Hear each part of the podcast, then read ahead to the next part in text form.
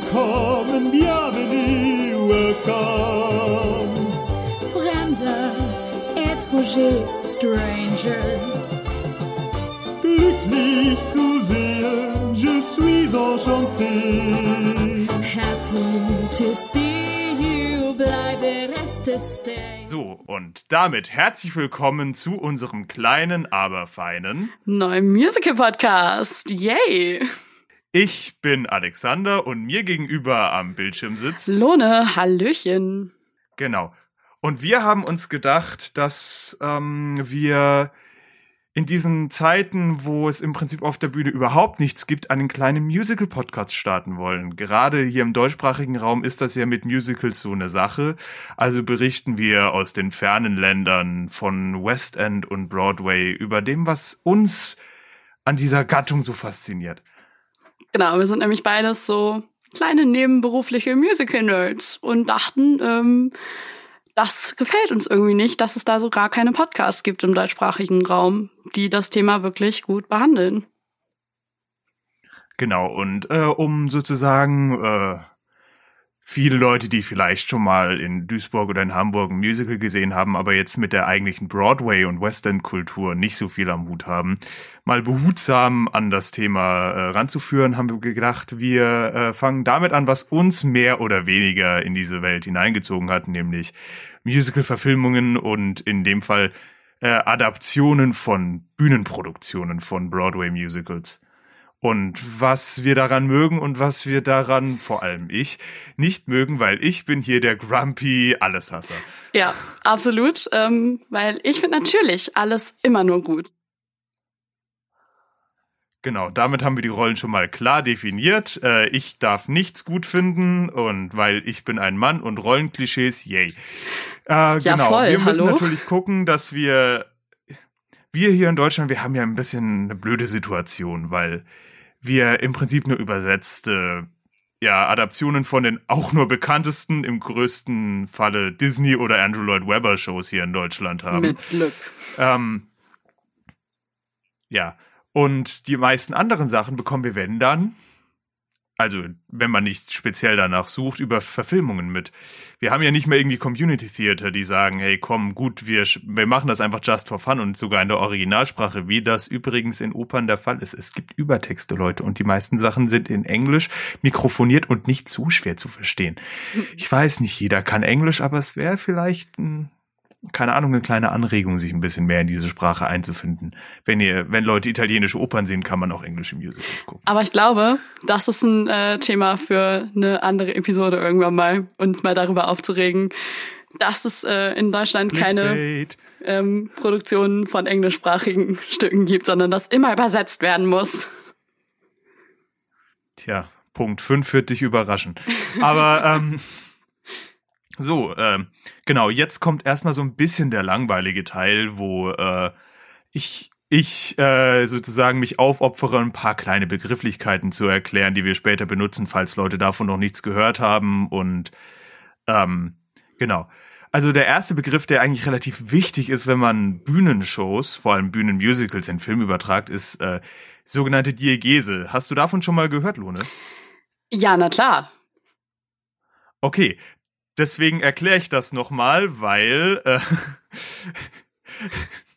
das, äh, weil wir das beide so gut wissen. Natürlich. Diegese und ich finde das Wort auf Deutsch so furchtbar. Ich finde es auf Englisch irgendwie schöner Diegesis Ja, ach, oder ähm, Non-Diegesis. Es ist einfach die Frage, was passiert wirklich und was ist sozusagen nur eine abstrakte Repräsentation dessen, was passiert. Und gerade in Musicals ist das relativ wichtig, weil Diegetic Numbers sind sozusagen diese Nummern, die auch in der Handlung stattfinden, wo die Leute auf der Bühne die Musik hören oder stellenweise selber performen werden. Non-Diegetic Numbers, was ja in Musicals eigentlich das meiste ist,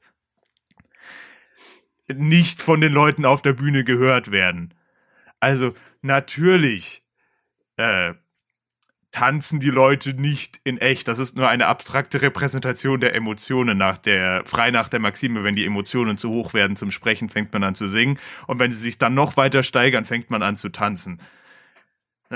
ja. Weil Immer. ja manche Leute mit Musicals gar nicht so klarkommen, weil sie sagen, "Oh, das ist voll komplett unrealistisch. Also ich meine, ich mache das ja, im Alltag eigentlich auch Pornos immer. an. Muss ich, muss ich jetzt mal ganz ehrlich zugeben. Also ich singe und tanze im Alltag doch immer. Ist doch normal, oder, oder, oder etwa nicht? Habe ich da was falsch verstanden? Ja gut, okay, ich mache das auch, aber das Problem ist meistens, dass meine Hintergrundband und mein Chor nicht mitmacht. Aber, ist auch immer schade, ähm, ne? Also, wenn man da so gar kein Feedback Ja, bekommt. momentan ist so eine große Tanznummer sowieso eine Großveranstaltung und verboten. Also, ähm, das ist der erste Begriff. Ähm, vielleicht an dieser Stelle mal kurz. Wir befinden uns aktuell im April 2020, aka Corona. Nur ähm, für zukünftige Generationen festgehalten. Wow. Irgendwann werden wir in irgendeiner langweiligen Geschichtsstunde in einer Doku gezeigt werden, weil wir die einzigen sind, die da ein Zeitdokument halten. Stell dir mal Ja, vor, hallo, das wäre das natürlich. Einzige, was davon überlebt in tausend Jahren nur unser Podcast, weil er zufällig auf irgendeinem fossil fossilisierten, fo- fo- fo- fo- fo- versteinerten USB-Stick erhalten bleibt und das ist die einzige Datei, die noch lesbar ist und die Leute haben die gleichen Encoding-Mechanismen und können das hören und sprechen auch noch unsere Sprache, aber egal. Ähm, wir sind Zeitzeugen, wir sind wichtig. Genau. Äh, Diagese oder Diegese oder Diegesis, nur mal eben erklärt. Was wir auf jeden Fall noch haben, ist Suspension of Disbelief, wo ich eigentlich damit äh, überleiten wollte von wegen Realismus und so. Beim Musical muss man natürlich in gewissem Maße sein Gespür für Realismus aussetzen. Was bei Theater immer ist, weil man sich immer irgendwas vorstellen muss. Es ist ja nur eine Bühne, wo Leute draufstehen. Und äh, natürlich ist das nicht alles real. Und man muss es natürlich irgendwie so verkaufen, dass, sagen wir mal, äh, Karl-Heinz und Marianne vom Nachbardorf das auch glauben, dass das wirklich das ist, was auf der Bühne passiert und dass die gerade anfangen zu, ja, zu singen und zu tanzen über ihre Gefühle und einfach mit einem Blick in the middle distance erklären, was in ihrem Innersten vor sich geht. Ja, das sind so zwei wichtige Begriffe, Suspension of Disbelief und Diegesis. Und wie geht man damit um, wenn man eine Bühnenshow in Film überträgt? Wie wörtlich kann man mit den Mitteln, die auf der Bühne funktionieren, im Film umgehen? Und was macht man, damit es im Film besser funktioniert? So. Und das sind eigentlich die beiden wichtigsten Begriffe, falls mir zwischendurch noch irgendwas einfällt, was äh, erklärt werden muss, was wahrscheinlich nicht großartig sein wird, außer so Sachen wie Mikrofonierung oder sowas. Ähm, dann werde ich das erklären, aber die Erklärungen sind dann deutlich kürzer. Genau, und damit beginnen wir, und zwar als erstes mit den sogenannten guten Adaptations. Denn die gibt es nämlich definitiv. Also ich bin da fest von überzeugt, dass es einige sehr, sehr, sehr gute Musical-Adaptionen sogar gibt. Was ist denn so deine liebste? ähm, also von den wirklichen Bühnenshow-Adaptionen bin ich ja definitiv, und den habe ich tatsächlich auch kürzlich erst komplett gesehen, sonst immer nur in Ausschnitten, ist tatsächlich Chicago sehr gut. Weil es einfach äh, eine gewisse Art hat, die Handlung zu stilisieren. Auf, zu, einfach zu entscheiden, okay, was passiert wirklich in der Bühne und alles, was nicht passiert, ist sozusagen äh, in der Vorstellung der Protagonistin. Und das wird Mhm. deutlich unterschieden. Was ist real? Was ist jetzt nur Fantasie? Gut, dass das ähm, gewisse Implikationen für die geistige Gesundheit der Protagonistin hat, wenn die sich sowas vorstellt, wenn der Rest als so real dargestellt wird, das äh, sei jetzt mal dahingestellt. Aber es funktioniert im Moment. Und das ist ja auch, was bei einer Bühnenshow wichtig ist, dass es im Moment funktioniert und dass man es einfach glaubt und es nicht hinterfragt. Immersion, eintauchen in das Medium. Wie sieht das denn bei dir aus? Ja, ähm, Chicago kann ich dir voll zustimmen. Also die Adaption finde ich auch unfassbar gelungen. Ähm, mag auch die Besetzung. Und äh, ich muss aber sagen, also es ist ja eigentlich fast schon Guilty Pleasure, aber Mamma Mia ist einfach Ja, unfassbar Wo- gehört Also das gehört wobei ich auch definitiv. das Gefühl habe, äh, wobei ich auch das Gefühl habe, dass ähm, sozusagen das in Deutschland deutlich allgemein beliebter ist als zum Beispiel in Amerika, was einfach auch daran liegt, dass aber hier in Deutschland viel, viel, viel, viel größer war. Ja, absolut. Also ich meine, ähm, alleine durch den Eurovision Song Contest, der ja nun mal ein europäisches Ding ist, ist aber halt einfach in Europa und in Deutschland ein viel größeres Ding als irgendwie jetzt in den Staaten oder ähm, auch in England. Genau. Was, also was ich zu dem Film sagen muss, natürlich, er ist cheesy as fuck.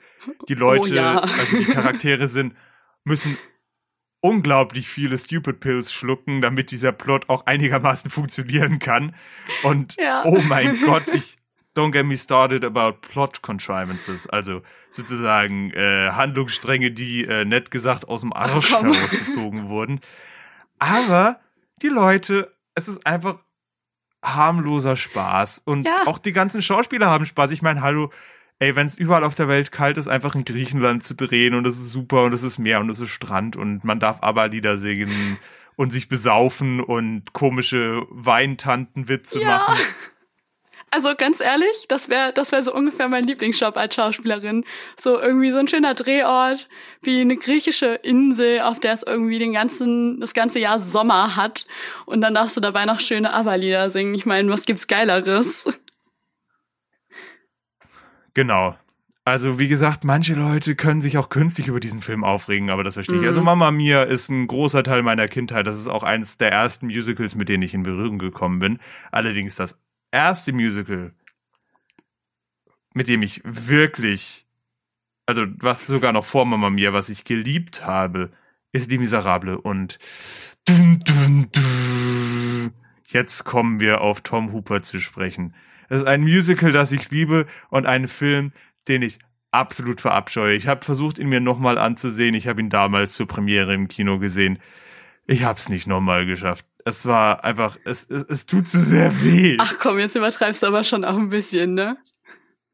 Naja, das Problem ist, es fällt einem mit ein bisschen äh, Hindsight ist 2020. Also es fällt mir immer mehr auf. Also ich hab's schon nochmal durchgeschafft, aber ich musste es unterbrechen, weil ich einfach, nee, ich, das, mir sind so viele andere Dinge eingefallen, die ich in dem Ding lieber gucken würde. So zum Beispiel die 10th Anniversary Concert Version, die nicht mal drama dramatisiert ist und für mich trotzdem besser funktioniert. Ja, gut. aber, Aber Concert ist halt auch nochmal was ganz anderes als, äh, als Adaption, ne? Also da musst du jetzt schon noch mal einen Ja, Cut ja. machen. Also finde ja, ich aber das so. ist die einzige andere, die ich auf DVD habe. ja. Ähm, deswegen meinte ich das jetzt gerade. Ähm, so, worum geht's mir? Was, was, ist, was sind meine Probleme mit diesem Film? Ähm, also, Fang doch mal von vorne an. allem- fangen wir mal von vorne an. Erstmal ganz allgemein. Jeder, der sagt, dass Les Miserables nicht High Melodrama ist, lügt. Und lügt sowas von. Ja, definitiv. Das ist Peak 80s Bombast. Mm. Es ist, es ist wie Phantom der Oper auf, auf Drogen, was das angeht. Guter und zwar auf Vergleich. Kokain. Mag ich. Ähm, genau. Ah, Und die Phantom-Adaption. Aber wir sind jetzt erstmal bei Les Miserables. Thema. Genau. Ähm, wir sind jetzt erstmal bei Lemi. So. Sie haben sich entschieden, Tom Hooper zu nehmen, einen Regisseur, der, was ich dann auch in Interviews, dann, die ich danach gesehen habe, in Making-ofs, irgendwie nie so ganz zu, also, man hat sich immer ein bisschen gefühlt wie, ja, es ist ein Musical, wir wissen das, äh, wir schämen uns auch irgendwie dafür, aber hey, komm, wir versuchen es irgendwie so gut. Also, es ist nicht so schlimm wie in der Annie-Verfilmung, wo die Leute das aktiv kommentieren, ey, warum singe ich gerade? Ich schaue keine Musical-Verfilmung, um daran erinnert zu werden, dass Leute im echten Leben nicht singen und tanzen. Meine Güte, das weiß ich, aber dafür gehe ich nicht rein. So. Und das heißt, dass Tom Hooper gesagt hat, okay, ich versuche dieses Musical, weil es ja basierend auf Victor Hugos Les Miserables, also die Elenden, ja doch etwas realistischeren Plot hat und auch sehr dunkel und gritty Mhm. das sozusagen diese Filmsprache für Grimdark zu benutzen. Alles ist scheiße, Menschen sind scheiße und alles geht vor die Hunde. Das Problem ist daran, dass es mit dem Ton der Musik überhaupt nicht funktioniert. Es, also, um jetzt mal Mhm. einen, ähm, ja, um äh, einen, einen Vergleich zu bemühen, den ich geklaut habe. Weißt du, wenn man visuell Schindlers Liste sieht, aber das Audiosignal mir Do you hear the people sing, singing the songs of angry men? Äh, ja, wenn das passiert, ah, es funktioniert nicht. Es, es, es klappt einfach nicht. Es ist und was dann halt noch dazu kommt, ist diese Entscheidung, alles, aber komplett all, bei allem nur den Set-Sound zu nehmen, außer von den Akteuren, was dazu führt, dass alle Ensemble-Nummern so blutleer klingen. Das stimmt allerdings, ja. Da muss ich dir tatsächlich zustimmen. Ich finde die Ensemble-Nummern auch sehr, sehr, sehr schwach. Also die sind einfach leer. Und das ist auch das, diese Ensemble-Nummern sind das, was mich, ich meine, die Songs sind geil, aber die Ensemble-Nummern sind das, was mich damals und deswegen, das kann ich diesem Film auch niemals verzeihen reingehört. Als ich das erste Mal At the End of the Day gehört habe, 10th Anniversary Concert, nicht nur die Leute auf der Bühne, sondern auch nur der 250 Mann starke Chor. Ich meine, klar, sowas werde ich live auf der Bühne auch nie se zu sehen bekommen. Aber dann habe ich zumindest das Bühnending. Und ich habe das gesehen und ich war einfach weggeblasen, was für eine Wut und was für Emotionen da kommen. Und dann hört man irgendwie Leute, wo denen wahrscheinlich auch noch gesagt wurde, nicht so theatralisch, sing's mal eher ein bisschen mehr conversational. was einfach überhaupt nicht funktioniert.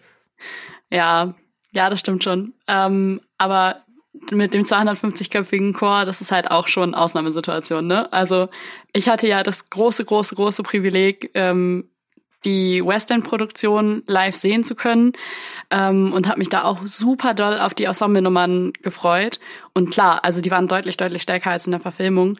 Ähm, aber auch da hast du gemerkt, an die 10th Anniversary Version kommen die Ensemble-Nummern halt alle nicht ran. Also weil 10th Anniversary halt einfach unfassbar genial war mit diesem wahnsinnigen Chor. Und dem riesigen Orchester. Ich meine, klar, das ist alles ein bisschen Ja, sparsamer. Das könnte man sich sonst einfach gar nicht leisten. na klar. Das ist natürlich klar, aber dann hat man eben die Stage-Sachen und gerade am West End oder noch eher am Broadway, da hat, bekommt man schon mit das Beste, was möglich ist. Und meiner, meines Wissens nach läuft die Show ja auch immer noch.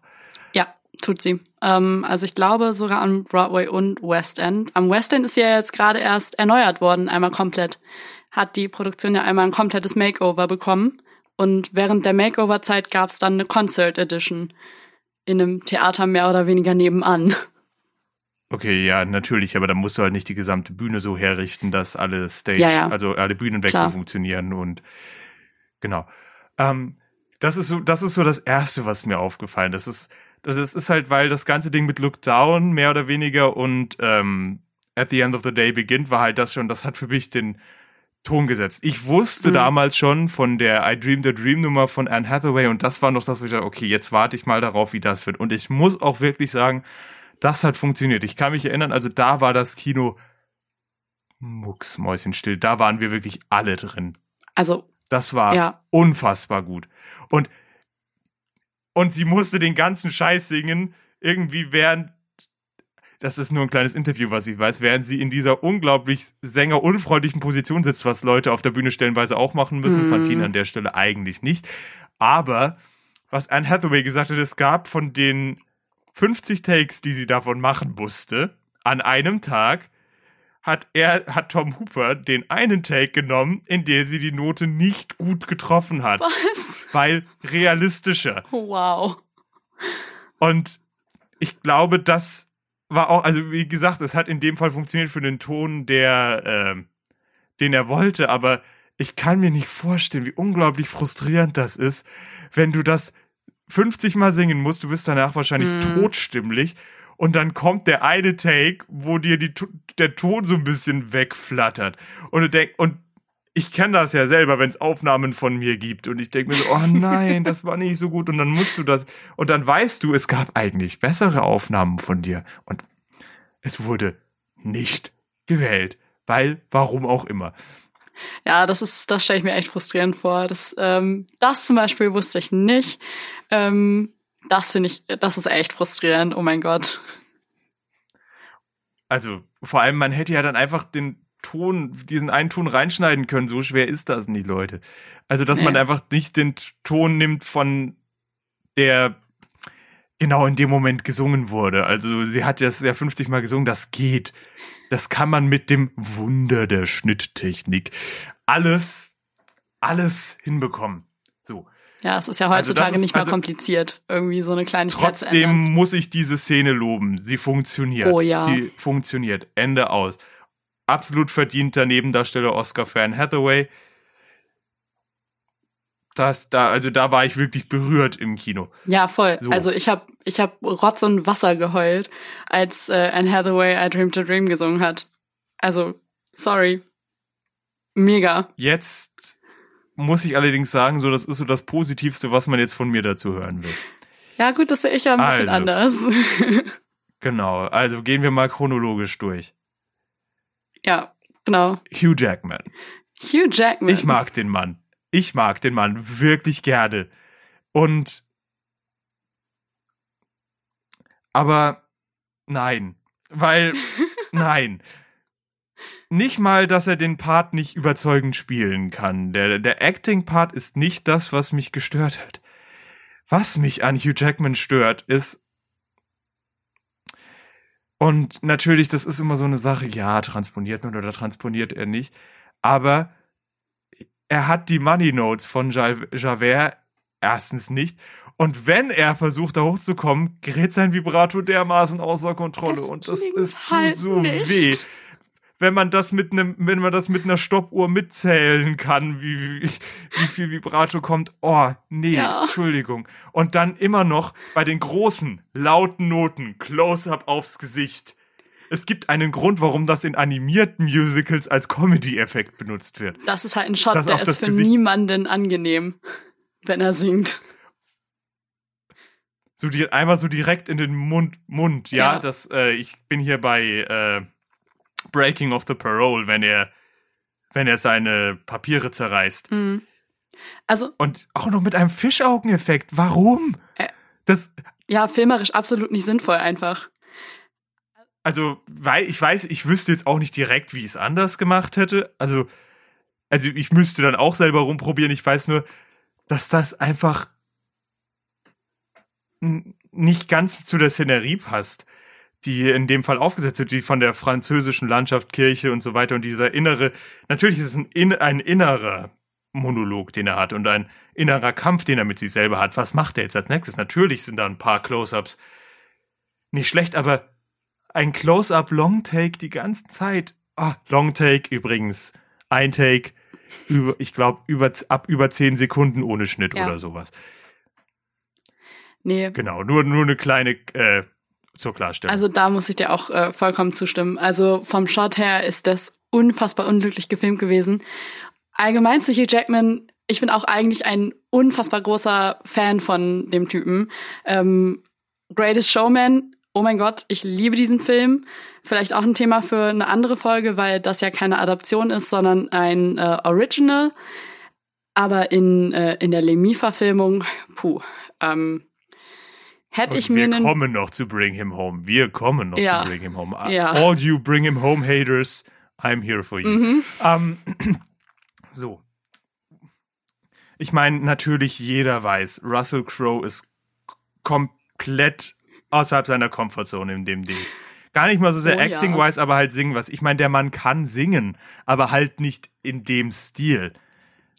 Das ist aber halt auch die Sache, wenn man dann so jemanden castet, das muss man wissen und dann weiß man halt, worauf man sich einlässt. Und wenn man halt jemanden singt, der halt primär, ja, Folk Rock und Country Rock macht und dann denjenigen Javert singen lässt, der so mit, ich weiß es nicht, Javert ist so extra eigentlich. Ich kann diesen Namen eigentlich nur Javert.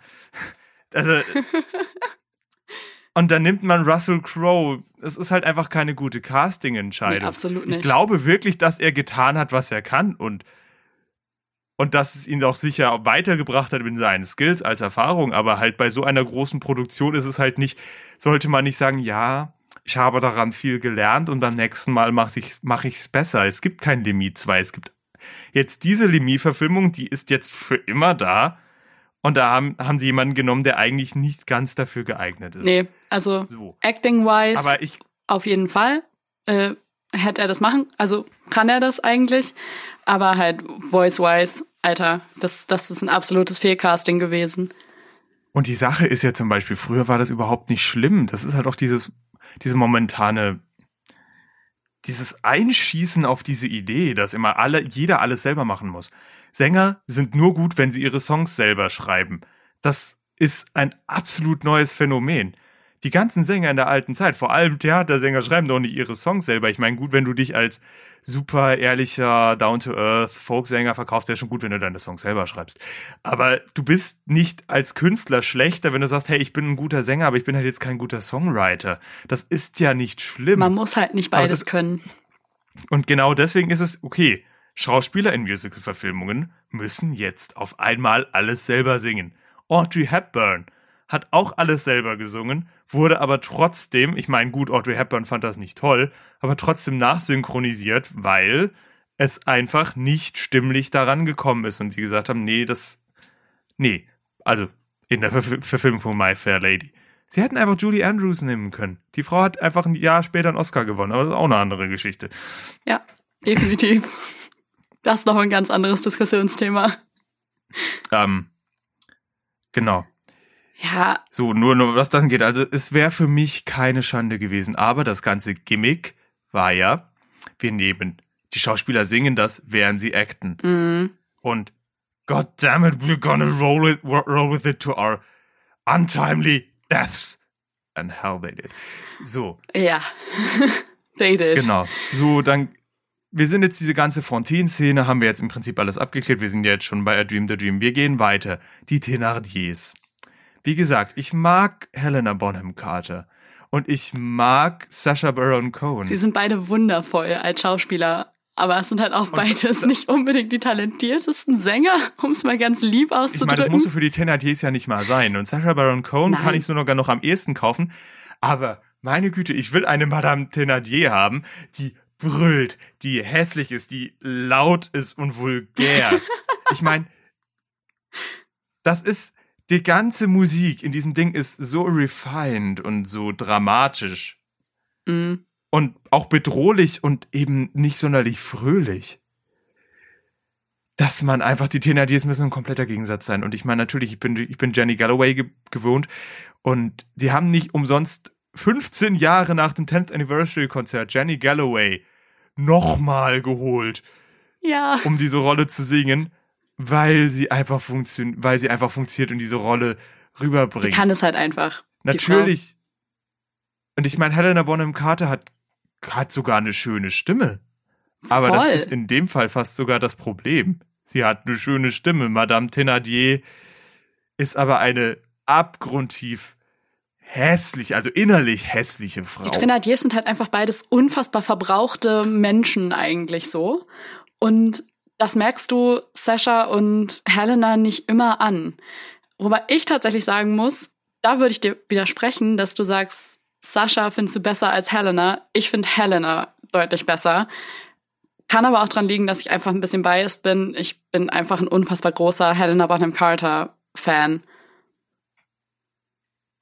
Ja, natürlich. Also sagen wir mal, ich fand, ich, ich, ich fand beide nicht gut. Ich fand nur Sa Sascha Mhm. weniger störend, weil ich habe einfach dieses. Wenn du für mich eine Madame Thénardier sein willst, musst du die Raise it up your master's arse Line sowas von nailen. Und wenn du die nicht nailst, tot. Das ist wie wenn du als Königin der Nacht dein hohes F nicht erwischst. Come on, jeder ist da für diese Stelle. Und wenn die nicht sitzt, dann kannst du es auch sein lassen. Ja gut, aber in Lemmy ist man jetzt wirklich nicht da für Master of the House, ne? Also, da gibt's andere Lieder, für die ich eher in Lemmy gehe. Also nicht, dass Master of the House scheiße ist, aber es gibt andere Lieder, für die ich eher in Lemmy gehe. Auch, ja. Aber äh, Master of the House kriegt nicht umsonst eine Reprise. Ja. Ja. So. Ähm. Gut, wir gehen weiter. Wir befinden uns in Paris. Junge Cosette, kleines Kind, singt, süß. So, funktioniert. Mega sweet, ja. Q, komplett unnötiger Song nur für den Film, als wäre Les Les Miserables nicht eh schon lang genug. Und dann an Valjean, als hätte er nicht schon genug Soli. Ich wollte gerade sagen, Und er, und dieser Song sagt uns nichts. nee, überhaupt nichts. nichts. Der bringt die Handlung nicht voran und gar nichts. Und wir erfahren nicht mehr irgendwas über Valjean, was wir halt nicht eh schon gewusst haben. Also, nee. Das ist sowieso dieser Trend, ja, komm hier, Pat the Runtime. Ich meine, bei Disney Neuverfilmungen kann ich verstehen, weil die Disney-Zeichentrickfilme nicht ganz so lang sind und moderne Sehgewohnheiten sind, okay, die Filme müssen mindestens zwei Stunden dauern, Mhm. dass man dann noch sagt, okay, wir, wir füllen das ein bisschen aus. Aber Les Miserables ist eh schon lang genug. Das Ding ist lang genug, ja, wie alle Musicals und Opern, um im Prinzip ja schon ein äh, Double Feature zu sein und zwar mehr als. Ja, voll. Und- voll. Ähm, und dann noch was reinziehen, was einfach überhaupt nichts bringt, weil das macht man jetzt so. Die, der Film braucht ja einen Grund zu existieren und der Grund ist dieser eine neue Song. Also immer dieses, auch immer dieses Gefühl, dass man sich rechtfertigen muss, warum das jetzt überhaupt existiert. Das finde ich Das tatsächlich auch total schade. an. Ich finde es richtig schade. Also das merkt man manchen Filmen an, dass sie sozusagen versuchen, sich zu rechtfertigen, warum gibt es uns Mhm. überhaupt? Und das fällt normalerweise sowas von auf die Schnauze. Also ich habe das selten gesehen, wie das funktioniert. Es funktioniert oft besser, wenn man einfach gar nicht, wenn man sozusagen still sozusagen sich mit dem Publikum abnickt, mal so der Regisseur und das Publikum schauen sich an und sagen, wir wissen beide, warum das existiert. Wir wollen vielleicht ein bisschen Geld machen, wir wollen, da, wir wollen einfach mal gucken, wie wir das auch darstellen, aber wir versuchen das nicht im Film zu sagen. So. Und jetzt schnallt euch an und los geht's. Und dann nimmt man das einfach so, wie es ist. Das funktioniert so oft besser, als wenn man versucht, mit irgendwelchen Metakommentaren dem Publikum zu sagen, hey, ja, wir wissen, das ist komisch, aber hey, guck mal, wir acknowledgen das, wir sind so self-aware, gibt uns Geld. Und Ja. ähm, Das ist, das ist dann eigentlich fast noch cringier, als wenn man einfach das ownt und so sagt so, ja Mann, wir sind halt ein Musicalfilm, ist geil. Ja, besser Kitsch als gar keine Kunst. Ja. Das ist mein Mantra. Jeder, der mich kennt, weiß Voll, das. definitiv. Ähm, go hard or go home. Es, wenn du, wenn du etwas mit Überzeugung machst, hast du so eine viel höhere Chance, dass es einfach funktioniert, egal was du machst. das stimmt, unbedingt. So. Aber lass Genau, uns jetzt sind Wir in weitergehen. Paris, da, genau. Wir sind in Paris und ja, gut. Was ich zum Beispiel an der Stelle, genau um diesen Punkt zu sagen, Gavroche. Der, der, der Typ, super. Tolle Stimme, haben sie sich wahrscheinlich einfach einen vom West End geholt, der diese Rolle spielen kann. So. Was allerdings ist in der Entscheidung, dass er sein erstes How do you do? My name's Gavroche. Diese Stelle singt er ja normalerweise als Fourth Wall Break zum Publikum. Da haben sie gesagt, nein, wir sind super gritty, grim dark realism. Und jetzt singt er das zu irgendeinem komischen reichen Typen in der Kutsche, nur um eine Minute später auf der Hinterseite der Kutsche direkt in die Kamera den zweiten Teil direkt ans Publikum zu richten, dass das jetzt nicht die französische Revolution, sondern eine andere ist. Die haben sie ja normalerweise dienstags in Frankreich und nur um das nochmal klarzustellen. Übrigens ungefähr eine meiner, meiner Lieblingszeilen im ganzen Musical. Ich finde es so lustig, wenn der kleine Gavroche einfach derjenige ist, der jetzt auf einmal der große Aufklärer ist und nochmal kurz deutlich macht, hey Leute, wir sind hier aber nicht in der französischen Revolution. Und das ist eben die Sache wie mit Diagese und mit, und mit sowas. Das ist, ich sage immer Diagese, es ist Diegese. Das ist ein Scheißwort. Aber, ähm, das ist eben genau die Sache. Das ist, das denkt der nicht mehr. Er ist sozusagen einfach so, hey, ich bin jetzt sozusagen euer Führer und ich zeige euch, was die Szene ist. Das ist ja das, was auch oft dann der Chor macht Mhm. also der griechische Chor. Das Problem bei Chören ist einfach, die versteht man nicht so gut wie ein Einzelsänger. Deswegen bekommt in dem Fall Gavroche die Rolle. Das und das ist auch einfach ein, das ist einfach ein Bühnenmittel. Das ist einfach, ja, das ist ein ein Ausdrucksmittel von der Bühne, einfach um klarzustellen, das ist die Situation, hier befinden wir uns, das passiert. Wie genau wie die Telefonanrufe in Rent. Und oh mein Gott, Rent. Aber anderes andere Thema. Geschichte. Genau. Ähm, das sind Sachen, die auf der Bühne funktionieren, wo man sehr vorsichtig sein muss, wie man das in die Filmsprache übersetzt. Zum Beispiel im Konzert haben sie den zweiten Teil, wo er erklärt, was das für eine Revolution ist, einfach ausgeschnitten. Aber dafür eingeblendet auf dem Bildschirm, wo wir uns befinden. Und jeder, der ein bisschen was weiß, was das 1800, wenn eine 18 vorne dran steht, dass das nicht die große von äh, 1789. Meine Ja, dafür wäre es dann halt ein bisschen spät, ne? 1789. Ist ein bisschen spät dran Genau. einfach. man muss ja nicht genau wissen, welche Revolution das ist, aber dass das nicht die große war mit dem Kopf ab und Ja. Bastille und so weiter, das ist dann jedem klar. Das denke ich auch. Ähm, da hast du schon recht. Aber trotzdem, also da finde ich Gavroche einfach unfassbar süß. Aber ich sehe deinen Punkt, äh, dass du diese Wiederholung unnötig findest. ich, wie gesagt, auf der Bühne finde ich es gut. Ob Mhm. man das genauso in den Film hätte übernehmen müssen. Und vor allem am Anfang sagst du, hey, wir lassen diesen Fourth Wall Break sein und lassen das komisch an irgendwen richten. Übrigens auch der Grund habe ich neulich erfahren, warum es eigentlich, warum Disney Prinzessinnen ihren Animal Sidekick haben, ist, dass es nicht so komisch wirkt, wenn sie ihre Gedanken laut äußern. damit sie einfach jemanden haben, dem sie das sagen können. Ernsthaft? Wie geil. Ist einer der Gründe und es macht Sinn, oder? Ja, voll. Aber das bei Gavroche zu machen und zu sagen, hey, wir geben Gavroche einen Animal Sidekick, der in dem Fall ein fetter, alter, reicher Mann ist, nur um zwei Minuten später das einfach genauso zu machen wie auf der Bühne. oh, diese Parallele. Why? Did you even have a plan, fucking Tom Hooper? What did you think? Ich habe jetzt die ganze Zeit Gavroche als Disney-Prinzessin im Kopf. Leute, wenn irgendjemand artistisch talentiertes unter unseren Hörern ist, ne? Bitte, bitte, bitte, bitte, macht uns einen Gavroche als, äh, als Disney-Prinzessin. Ich will das sehen, bitte. Kopfkino. Ich Voll auch. gut. Ich glaube, dann kann ich in Frieden sterben. Okay, so. Ich bin gerade, oh, ich bin im Rage-Mode, das fühlt sich so gut an. Ähm, genau, was danach weiterkommt, das sind dann jetzt nur noch so Broad Strokes. Ja. Klar, Aaron Twite, Twait, Twait, Twite? Twait. Wie spricht man das aus? Twait, meine ich. Okay, Korrigiert uns, Ähm. wenn wir es falsch gesagt haben. genau, Dankeschön. Ähm, nicht, dass wir das jetzt in den nächsten Folgen brauchen, aber man, wenn wir ihn dann mal zufällig auf der Straße treffen, weil wir so unglaubliche Musical-VIPs sind, Ja, immer. Hallo? ähm, dann, genau. Dann wissen wir zumindest, wie wir ihn richtig ansprechen. Wir, wir, wir kennen ihn natürlich. Aber nur zur Sicherheit. Macht, ist ein super Sänger. Wirklich. Auf jeden Fall. Ähm, und macht auch eigentlich einen ganz ordentlichen Enjolras. Mm. Aber, und wie gesagt, ich mag Eddie Redmayne. Das Problem ist, ich bin Sänger. Ja.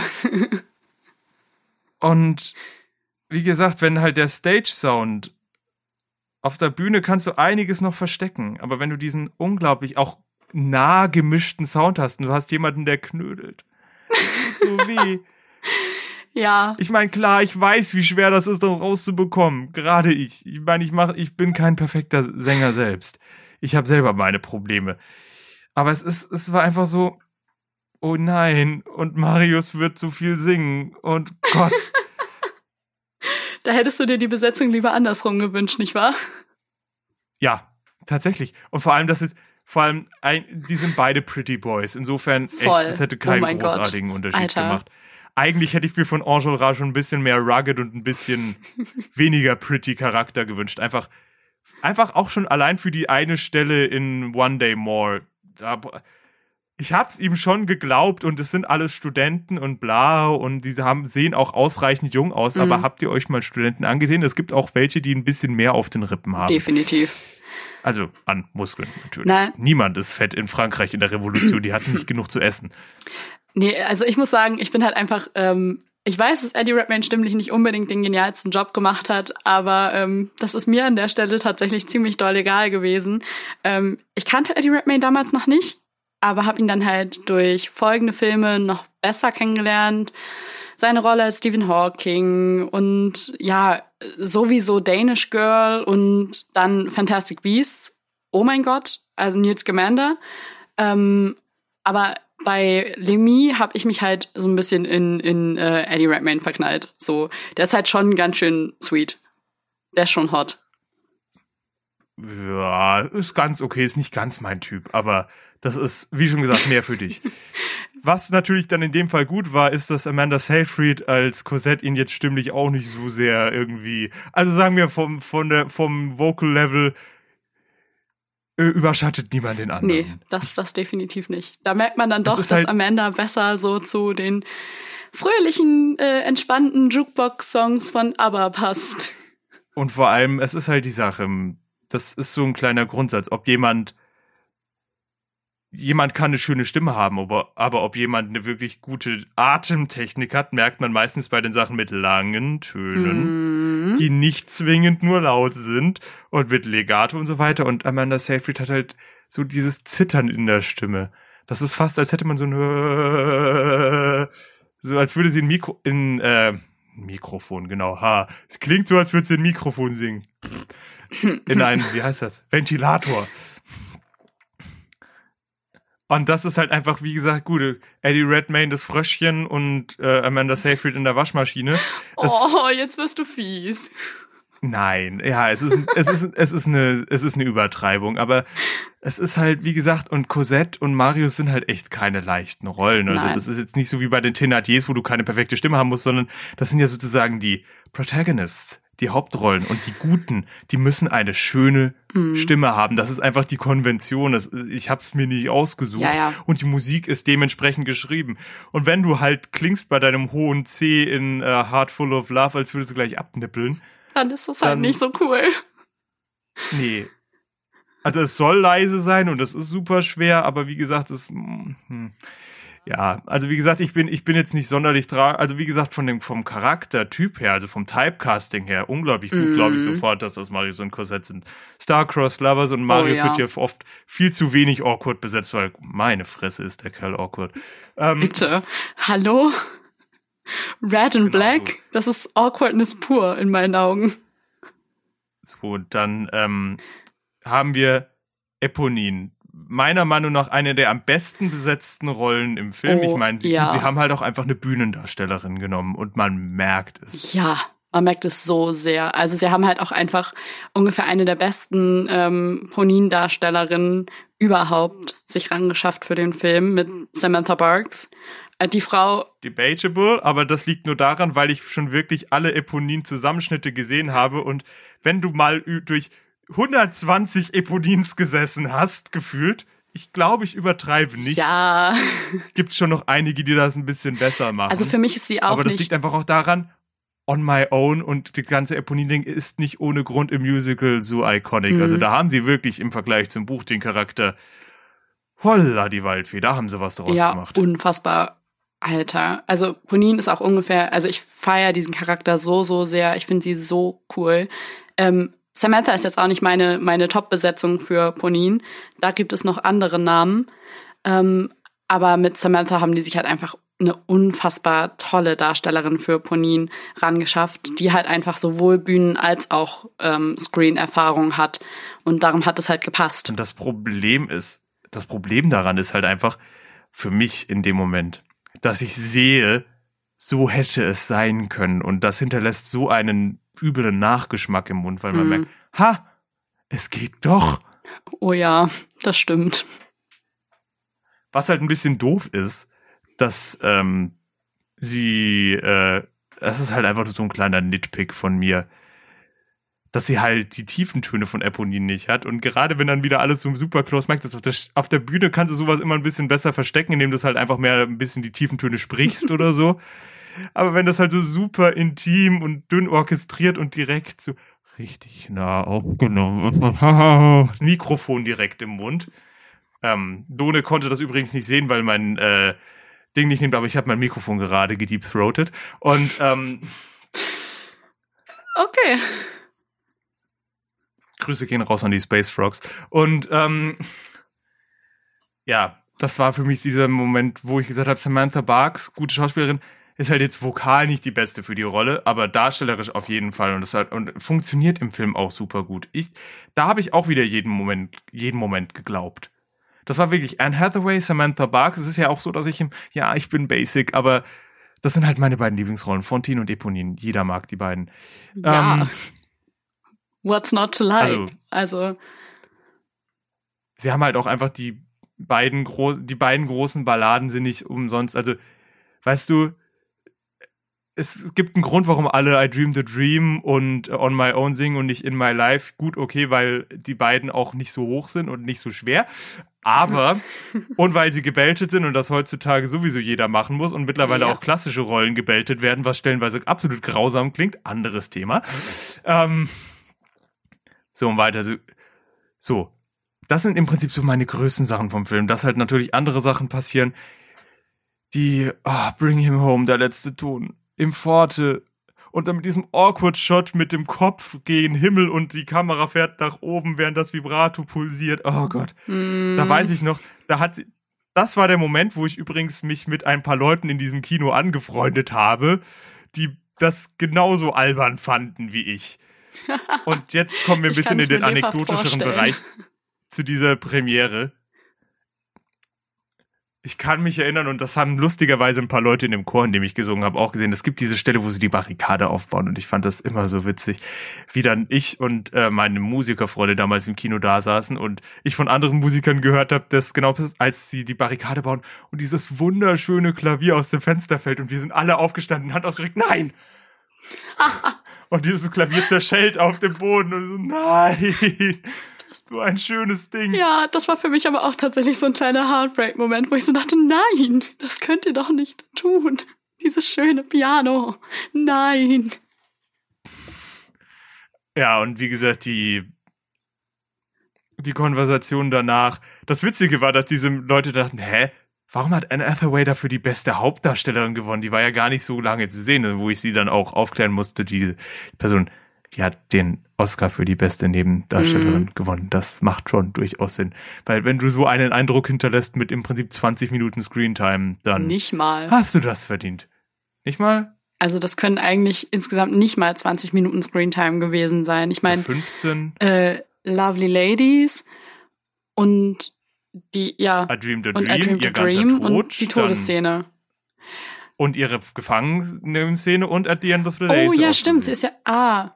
Ja, ja, okay, gut, vielleicht, vielleicht kommt man auf 20. Aber so viel mehr Screentime ist es halt tatsächlich nicht. Und da gebe ich dir halt vollkommen recht. Also, die hatten mehr als zu Recht in dem Jahr den fucking Nebendarsteller-Oscar gewonnen. Also, das wäre nicht fair gewesen, wenn ihn irgendjemand anders in diesem Jahr gewonnen hätte.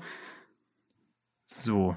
Also ich muss auch sagen, so meine Rage ist jetzt auch ein bisschen abgeflaut. Ich habe das jetzt alles mal richtig rauslassen können. Ich habe mich vor allem, das weiß Lune nicht, aber ich habe mich echt immer zurückgehalten, weil ich weiß, dass sie den Film mag, das rauszulassen, weil ich, äh, weil ich bin eigentlich ein sehr konfliktscheuer Mensch und ich behalte sowas dann gerne für mich.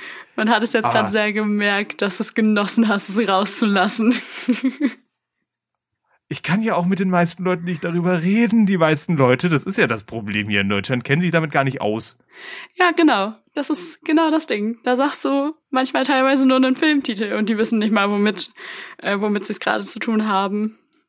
Aber genau darum gibt es ja jetzt diesen Podcast. Richtig. So, ich meine, wir könnten jetzt auch über andere Adaptionen reden, wie Rent oder ähm, Sweeney Todd. Da kann ich aber nichts zu sagen, weil ich. Was? Cats? Oder Ja, aber hast du Cats gesehen? Ich habe halt, also ich habe nur die schlechten Memes gesehen und habe mir dann gedacht, ähm, vielleicht muss ich mir den nicht unbedingt antun und mir nicht, äh, Hashtag Release the Butthole Cut. ja, Ähm, vielleicht muss ich mir nicht Andrew Lloyd Webbers Wer Werk zerstören lassen ähm, durch diesen Film. Wobei ich naja, nie wobei ein großer also Cats-Fan äh, war. Ja. Nee, ich bin auch kein Cats-Stan. Ich kannte eigentlich, bevor dieser Film rauskam und ich gedacht habe, okay, ich höre mal rein, eigentlich nur Memory, Mhm. wie jeder. Ähm, Ich kannte halt so Mr. Mistopheles und Rum Tum Tugger hatte ich noch mal gehört, aber so viel halt auch nicht, weil ich irgendwie, ich fand es immer ein bisschen weird. Vor allem, wenn man sich dann so anguckt, was Lloyd Webber sonst so produziert hat für Meisterwerke und dann kommt so Cats. Fand ich, fand ich immer ein Ja. bisschen weird. Also wie gesagt, vielleicht können wir mal so eine extra Folge machen, wo wir uns vorher betrinken und den Film zusammen gucken. Das und dann einfach danach besoffen darüber einfach so ein Hot Take dazu Oh abgeben. ja. Ich glaube, das wäre dann wieder amüsant. Ja, ich denke, wir müssen sowieso einfach Vielleicht- mal so ein paar verschiedene Formate im Laufe der Zeit ausprobieren, was so funktioniert Also ein für diesen Podcast. oder sowas. Ja, Genau, also wir haben einfach gedacht, wir fangen mal mit einer Rage-Folge an, weil man, äh, weil das im Internet immer gut funktioniert. Leute mögen es, wenn Sachen gehasst werden. es wird immer geklickt. Genau. ähm, und wir sind äh, sowas von hasserfüllte Leute. Wir, wir hassen alles. Ja. Uh, we hate everything. Wir hassen uns ja auch Suck eigentlich it, I hate gegenseitig. everything. Genau. Wir machen es nur für das Geld, was wir hierfür nicht bekommen. Ja, genau Ähm, das. Genau, also wie gesagt, über die anderen Sachen könnte ich was sagen. Sweeney Todd, ja, meine Güte, gut. Das, die Tim Burton Ästhetik könnte passen, ist halt zu dem Zeitpunkt halt schon zu einer Selbstparodie Mhm. verkommen und man, und so wirkt es halt auch und das Rauslassen des griechischen Chores, also wer nur den Film gesehen hat. Es gibt einen sehr prominenten und eigentlich für die Handlung sehr, sehr wichtigen Chor, der komplett rausgestrichen worden ist. Sogar wenn er mit den Charakteren im Dialog steht, wie zum Beispiel bei der bei der ähm, God That's Good Szene, die überhaupt keinen Sinn macht, warum das God That's Good heißt, weil niemand singt außer den Hauptcharakteren. Was zur Hölle? Oder das ganze Intro, wo schlechtes CGI-Hackfleisch gezeigt wird, anstatt die absolut geniale Eröffnungsnummer. Oh mein Gott, ich will sie einmal auf der Bühne singen. Und wenn ich nur im Chor bin, scheißegal. Ich will diese Eröffnungsnummer singen. Ähm, ja, oder Phantom of the Opera, wo es, einfach viel bessere Takes zu gibt als alles, was wir hier bringen können. Da kann ich jeden nur an eine meiner liebsten YouTuberin Lindsay Ellis, die ein Video, in der sie sich mit Rotwein besäuft Yes. und über Phantom of the Opera von Schumacher redet, spricht. Oh mein Gott, dieses Video. Alles, was ich dazu sagen kann, ist da drin und viel witziger, als ich das jemals machen könnte. Alles, was, alles, was wir Insofern. ähm, dazu sagen können, hat, hat, ähm, hat sie da halt einfach drin. Genau. Genau, und jetzt würde ich sagen, ähm, ich habe mich beruhigt und ich habe, um ehrlich zu sein, noch ziemlich Hunger. Es ist gerade Mittag und ich habe heute nicht mal gefrühstückt. Deswegen ähm, glaube ich, ist es ein guter äh, Zeitpunkt, das Ganze jetzt äh, abzuschließen. Wir werden uns noch um einen Titel kümmern. Wir hoffen, dass wir mit der nächsten Folge ein ähnliches Thema haben. Wir haben uns überlegt, hey, wir haben jetzt Musical-Adaptionen in Filmen gemacht. Wir, machen als nächstes Original-Film-Musicals, weil da kommen dann die ganzen Disney-Sachen rein. Und das kennen ja auch einige, einige Leute. Und bis wir dann später in das Nitty-Gritty, The Meat and the Butter, nee, Meat and Potatoes. Bread and Butter, Bread Meat and and, Butter. Potatoes. So. Meat and Potatoes, Bread and Butter. Wobei Fleisch und Butter, geil. Steak mit Kräuterbutter. Funktioniert auch. Gibt's zu Als kaufen. Vegetarierin jetzt nicht unbedingt mein Favorite. Ja, aber komm, niemand isst Brot mit Kartoffeln. Das funktioniert deutlich Nein, schlechter als, stimmt, als ja. Fleisch mit Butter. ähm, Ja, äh, genau. Dass wir da darüber reden. Wir werden auch noch uns um einen Titel bemühen. Wir werden ein kleines Genau. Intro jetzt noch als, danach aufnehmen. Und dann, äh, ja, dann kümmern wir uns darum, dass wir demnächst eine neue Folge hochladen. Und wir hoffen, euch alle wieder zu genau. hören. Wir hoffen, ihr hattet Spaß. Ciao. Ciao.